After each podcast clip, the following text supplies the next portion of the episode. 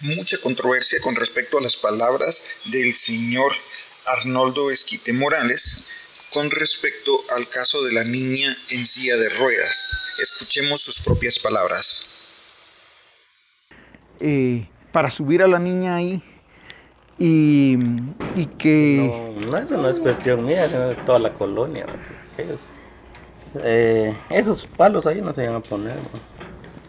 Pero inclusive hasta... Entonces, cuando se le pregunta sobre el problema de los palos, él dice exactamente que no es problema de él, sino que es de la colonia.